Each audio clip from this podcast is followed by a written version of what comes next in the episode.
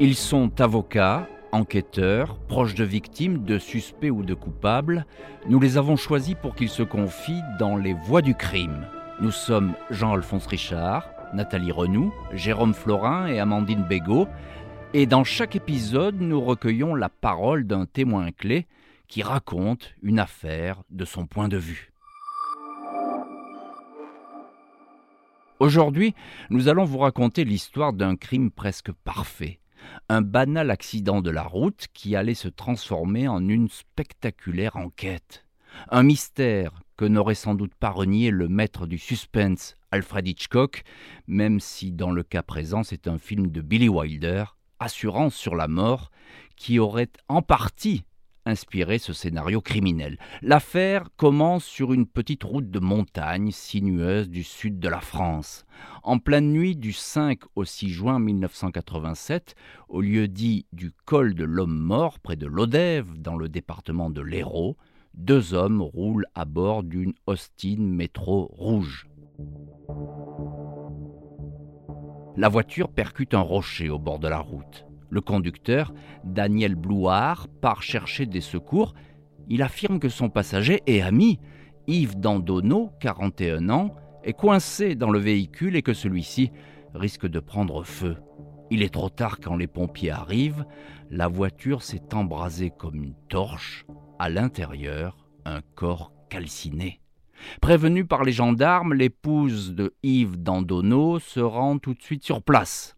Elle reconnaît horrifié, un morceau de caleçon sur ce qui reste du corps. Le mort est bien son mari. L'affaire est rapidement classée par la brigade de gendarmerie locale. L'autopsie est inutile.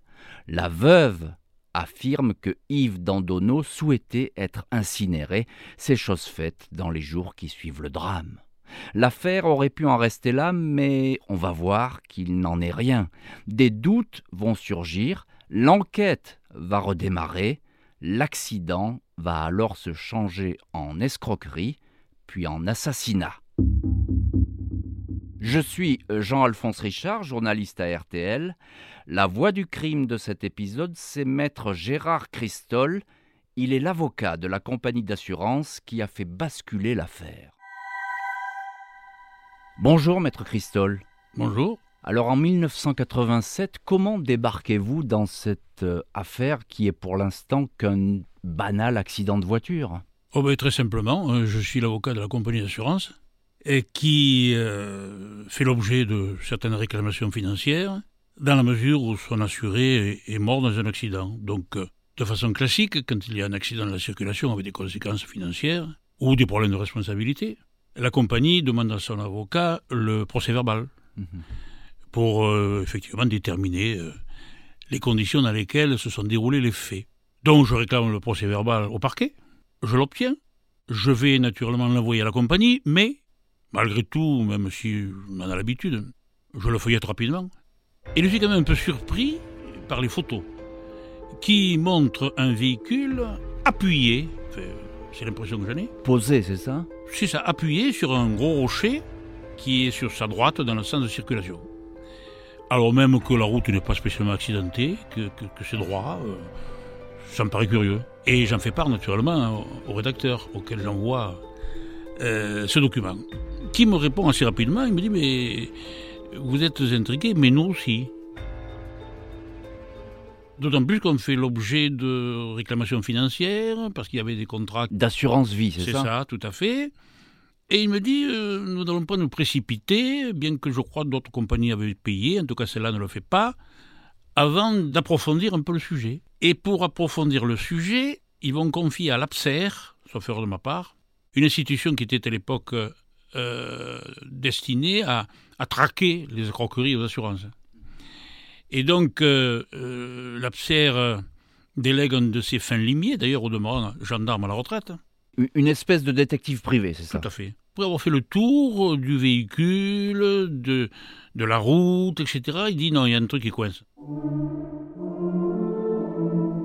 Que dit l'enquête, maître Christol, euh, l'enquête des gendarmes? Non, l'enquête des gendarmes ne donne rien de, de, suspect, n'est-ce pas, et, et, doit pratiquement conduire le parquet, bah, classé, puisqu'il n'y a rien de particulier.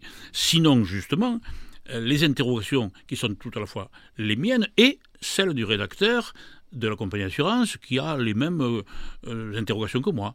Raison pour lesquelles donc ils vont saisir l'APSER, cette institution qui traque les, escroqueries à l'assurance et qui va envoyer d'un fin limier d'ailleurs pour regarder le tout. Et sans élément particulier, sinon son, expérience. Bon, en voyant le véhicule, les lieux, l'environnement, euh, il dit il y a un truc qui coince. Hein.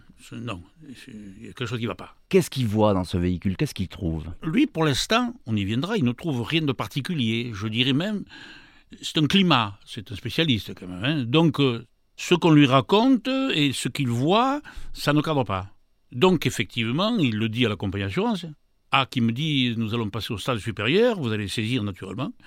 Et c'est comme ça que je saisis évidemment le parquet, le juge d'instruction, toute une série de. Je pense en particulier à une dame qui était juge d'instruction à l'époque, qui est devenue euh, présidente du tribunal correctionnel, qui est dans la retraite.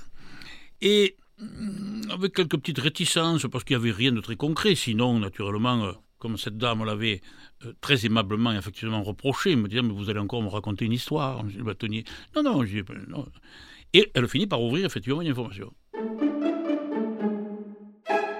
Que dit euh, Maître Christol, que dit l'enquête à ce moment-là? L'enquête elle-même, rien de particulier. À part les doutes, n'est-ce pas, de l'absert, celui qui était venu, l'enquête elle-même, rien. Et Madame le juge d'instruction va finir par désigner euh, une institution spécialisée dans des recherches très fines, le CARM, je crois que c'était ça. C'est ça, c'est un laboratoire d'expertise scientifique Tout à qui va donc euh, analyser le véhicule. C'est ça. Comment ça va progresser? Ah ben, Ça va progresser très simplement, c'est-à-dire que le spécialiste du CARM va venir sur les lieux, il va venir analyser d'une façon extraordinairement pointue le véhicule qui n'avait pas été spécialement protégé depuis l'incendie, on l'avait laissé dans un coin. Euh. Et au fond du véhicule, devant, au milieu de cendres, de boue, de poussière, etc., il va trouver un morceau de dent. Et une aubaine extraordinaire, ce qu'elle est supposée être naturellement la dent du mort. On va rechercher quels étaient les dentistes pas, du mort et on va euh, retrouver celui qui le soignait, et après analyse, n'est-ce pas, de tous les éléments relatifs à la dentition, etc., on constate que cette dent ne lui appartenait pas.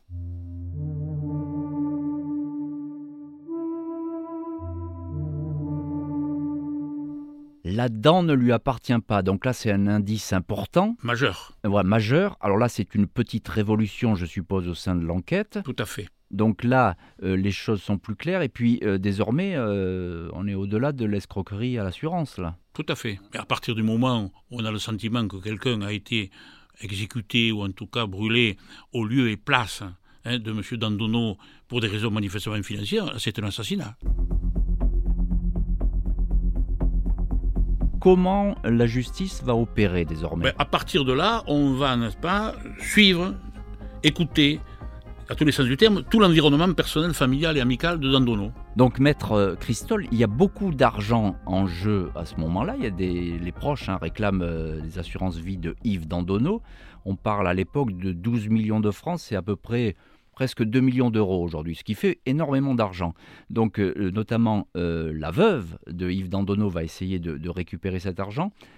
dès lors, quel va être le travail des enquêteurs? Le suivi, j'allais dire, millimétré de toutes ces personnes dans leur vie quotidienne, où ils vont, à qui ils parlent, les écoutent, tout. C'est des filatures, etc. Absolument. Filatures physiques, on les suit partout, on écoute. Il y a des enregistrements. On s'aperçoit quoi alors à ce moment-là? Et on s'aperçoit que manifestement, ces personnes sont en relation avec quelqu'un dans un premier temps, dont on soupçonne que c'est vraisemblablement l'organisateur de toute cette affaire, et au fur et à mesure, la conviction des magistrats que c'était une escroquerie monumentale, c'est renforcé, chaque mhm. fois un peu plus.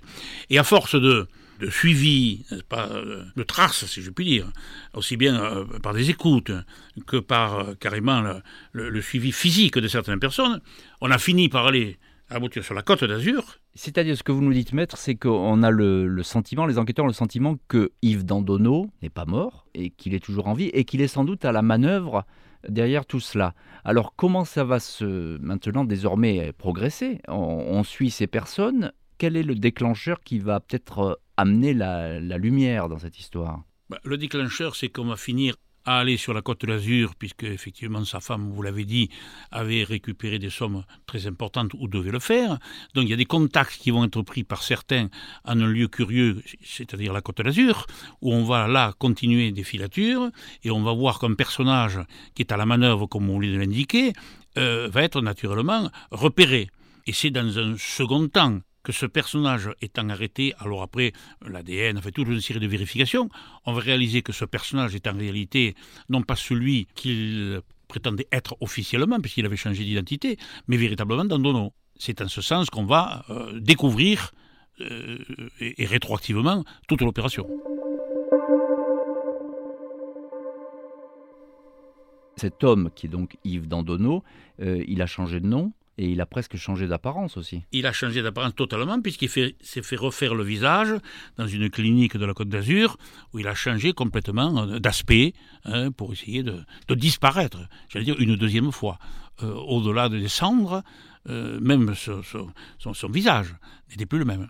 Il sera interpellé puisqu'on sait très bien qu'en définitive quelqu'un est mort à sa place de savoir qui, quand, comment, et en interrogeant les principales personnes qui avaient côtoyé, n'est-ce pas, au moins dans le dernier euh, voyage de Dandono jusqu'au col de l'homme mort, qui porte bien son nom, à côté de l'Odève. On remonte euh, grâce aux complices qui, évidemment, se sentant pris, celui, celui qui était avec, naturellement, euh, Dandono dans cette affaire. Louard, c'était l'homme qui a décrit l'accident. C'est l'homme qui, sortant du véhicule, par frapper à une maison qui était dans le coin, un coin totalement isolé, au col de l'homme mort, en frappant la nuit, en disant c'est une catastrophe, n'est pas, je suis avec quelqu'un, il vient de voir un accident, et venez vite parce que effectivement euh, cette voiture s'est écrasée sur ce rocher, je ne sais pas ce qui peut arriver, et quand évidemment les sons sont arrivés, la voiture était en feu, et on a dit c'est un drame épouvantable, Monsieur Don Dandono est mort.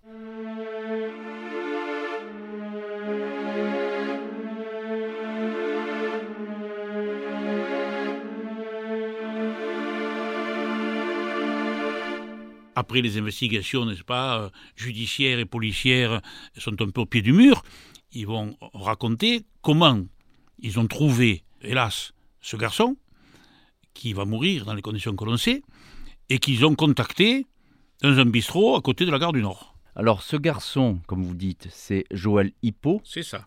qui est-il? Alors c'est un garçon, j'allais dire, euh, émouvant. Euh, émouvant par son parcours.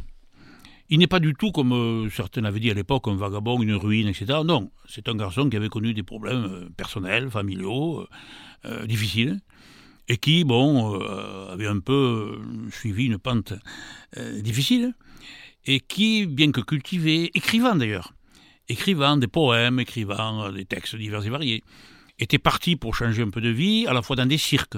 Il avait suivi des cirques dans lesquels il s'occupait, bref, des choses que certains pourraient qualifier de marginale, mais qui était au contraire, sur un plan esthétique ou même artistique, assez séduisante, dans une grande solitude.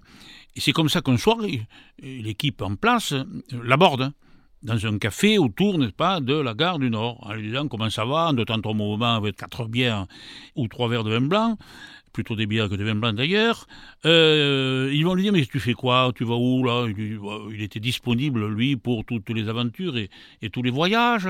Et ils lui disent mais tu, devrais venir avec nous. Nous partons dans le midi, c'est merveilleux, euh, soleil, etc. On va traverser la France, c'est sympa. Et, d'ailleurs ils lui disent là le couple Daniel Blouard et, son ami Yves Dandonneau ils disent à Joël Hippo, euh, tu adores Brassens C'est ça. On va aller à 7. Nous irons à 7. Ah, où est enterré Georges Brassens Nous irons à la pointe courte et nous irons à 7, bien sûr. Et tout ça le séduit.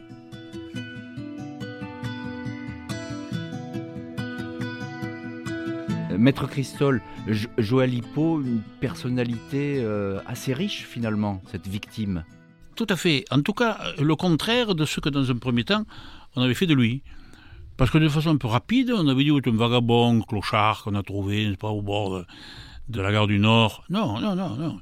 C'était quelqu'un comme tant d'autres, qui avait un peu décroché pour des raisons euh, personnelles, familiales, conjugales, professionnelles, et qui, euh, bon, euh, sur ce chemin, cette pente difficile, avait malgré tout, je ne parle pas de Rimbaud, encore ça m'a vient à l'esprit, mais avait malgré tout trouvé des points d'accroche dans la poésie, dans son amour, par exemple, pour effectivement Brassens, dans l'écriture.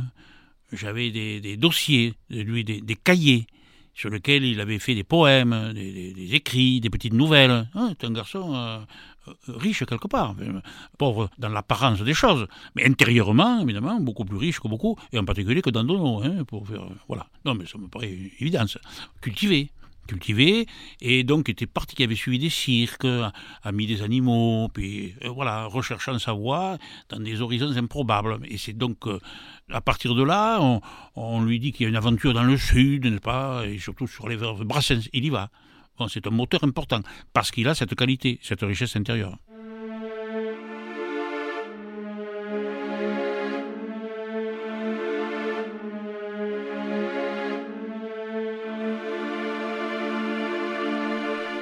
Donc ils sont dans ce café de la gare du Nord avec le fameux Joël Hippo. C'est ça. Ils essaient de l'entraîner jusqu'à 7. Qu'est-ce qui se passe à partir de Alors à partir de là, les choses sont assez mystérieuses parce qu'on n'a jamais su dans quel état était ce garçon au moment où il est mort. Est-ce qu'il l'avait entre guillemets euh, euh, exécuté, assassiné, ça n'est pas établi. Est-ce que simplement il était ivre-mort après avoir bu toute une série, n'est-ce pas, de bière on a, On a parlé de somnifère aussi. Voilà, de somnifère, ça n'a jamais été parfaitement, et, pour cause, parfaitement défini, puisque son corps, évidemment, était dans l'état que nous venons de rappeler. Donc, euh, on ne sait pas, est-ce qu'il a perçu, n'est-ce pas, exactement ce qui se passait on ne, Ça, on ne le sait pas. Ça reste encore un mystère. Toujours est-il que il était prêté dans le sud pour des raisons multiples, y compris et surtout peut-être d'ailleurs pour aller retrouver évidemment Georges Brassens. En tout cas, il n'ira pas à 7 puisqu'on va le retrouver mort dans cette euh, voiture. Quels sont les, protagonistes en cause à ce moment-là? On a parlé effectivement de, Daniel Blouard, qui est le, conducteur de la voiture euh, Yves Dandonneau, puis il y a, qui d'autre? Il y a sa femme aussi. Euh, sa femme, essentiellement. Voilà, hein, c'est ça. Et, son épouse, donc, qui, devait, qui devait toucher euh, Marie-Thérèse Hérault. Tout à fait. Hein, qui était, des sommes importantes. Voilà, qui était celle qui était désignée dans le contrat d'assurance vie pour toucher des sommes importantes. Tout ce beau monde à vous? Avec, comme toujours dans des affaires de cette nature, des tergiversations, euh, mais je ne savais pas que, je n'avais pas compris la dimension, euh, bref, euh, vieille habitude, évidemment, dans ces affaires-là, mais le dénommé Bloire, lui, sait parfaitement que, chacun disant, pas évidemment dans mais moi, je n'avais pas voulu ça, je ne savais pas exactement que ça allait se terminer ainsi.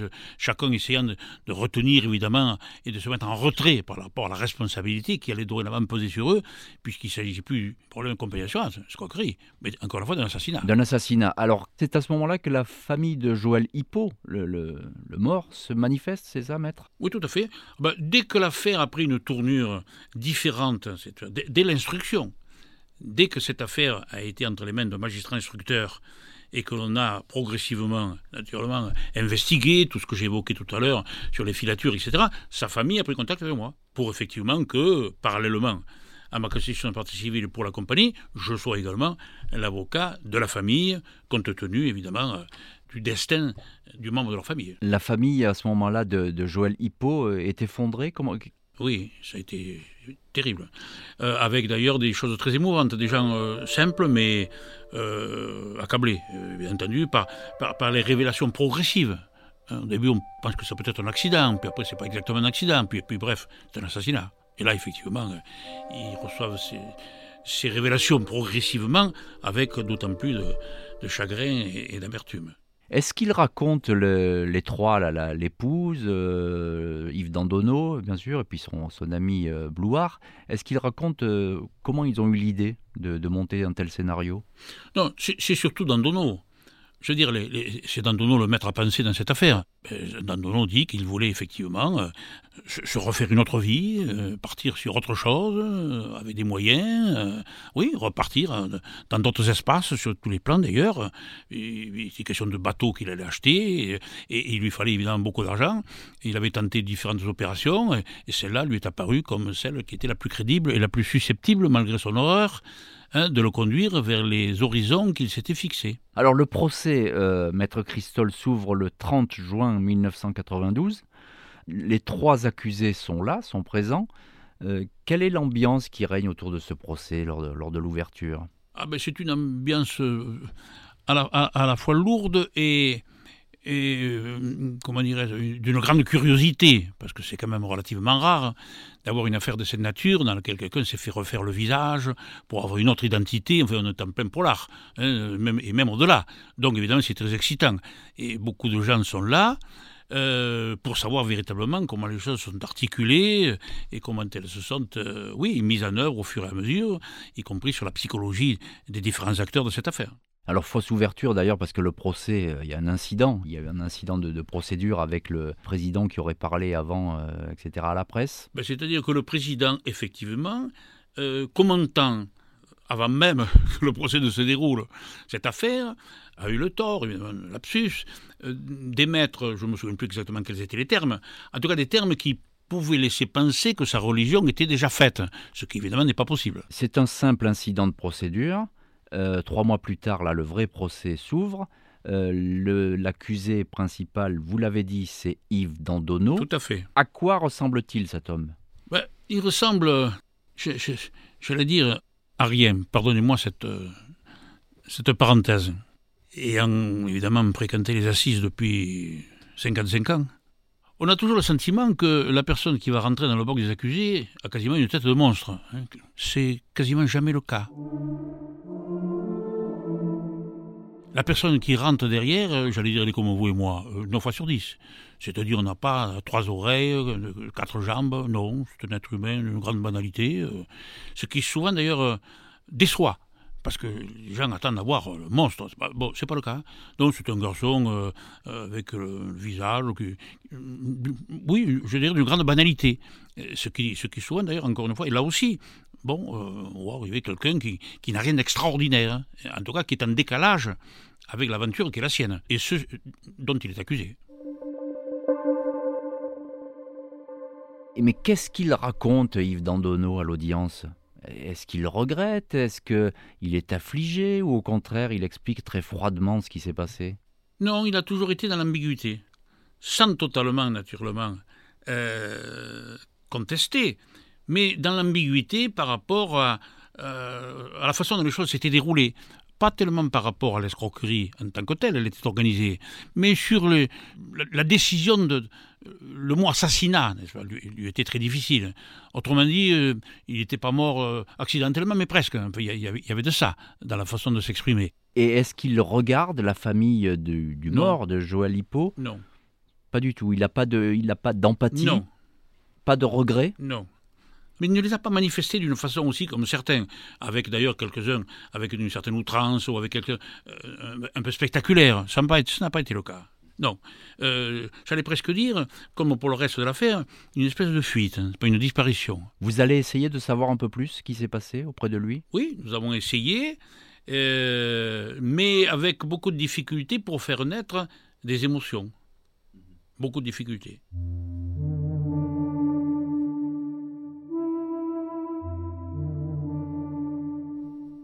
Alors, il y a un élément que je ne sais pas si vous savez ou pas, mais qui est tout à fait, j'allais presque dire, d'actualité, puisque comme je viens de le dire, je suis depuis le début dans cette affaire, hein.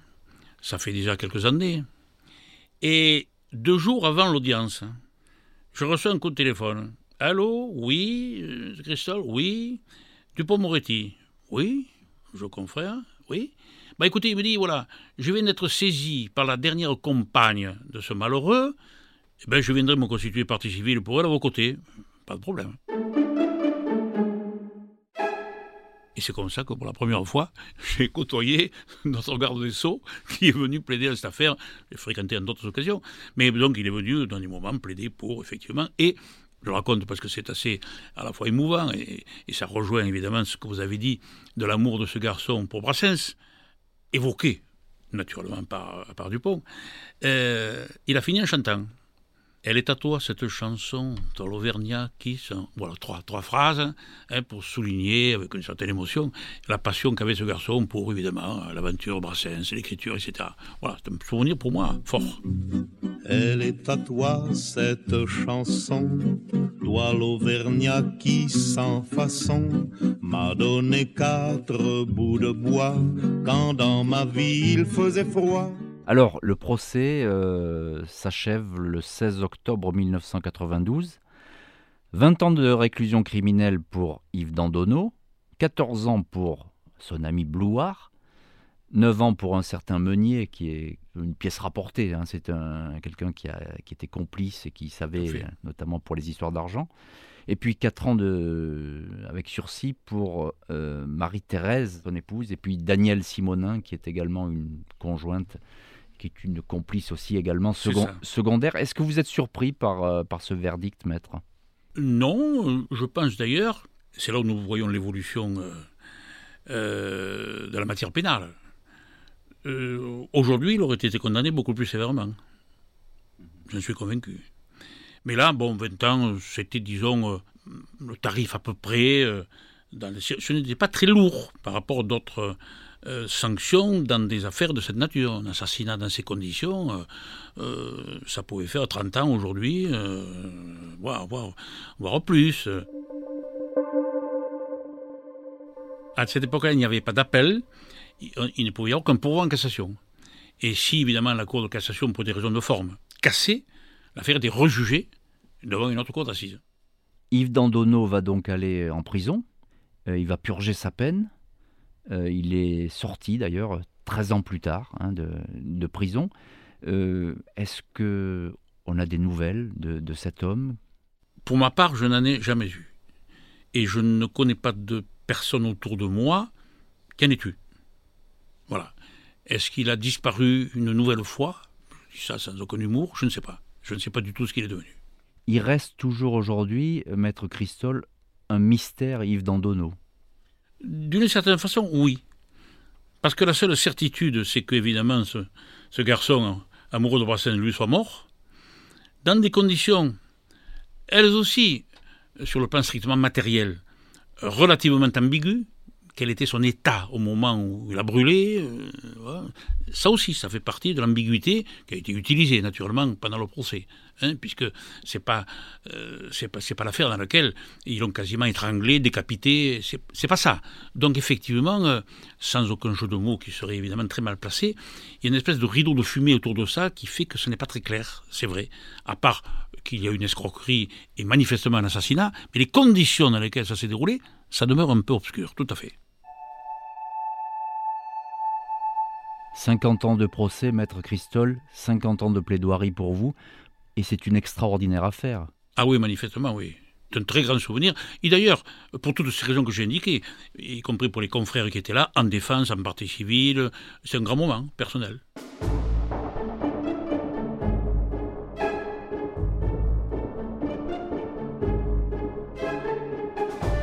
Vous venez d'écouter le cinquième épisode de la deuxième saison des Voix du crime consacré à l'affaire Yves Dandonneau avec le témoignage de maître Gérard Christol. Vous pouvez retrouver cet épisode ainsi que tous les podcasts RTL sur notre application et notre site rtl.fr.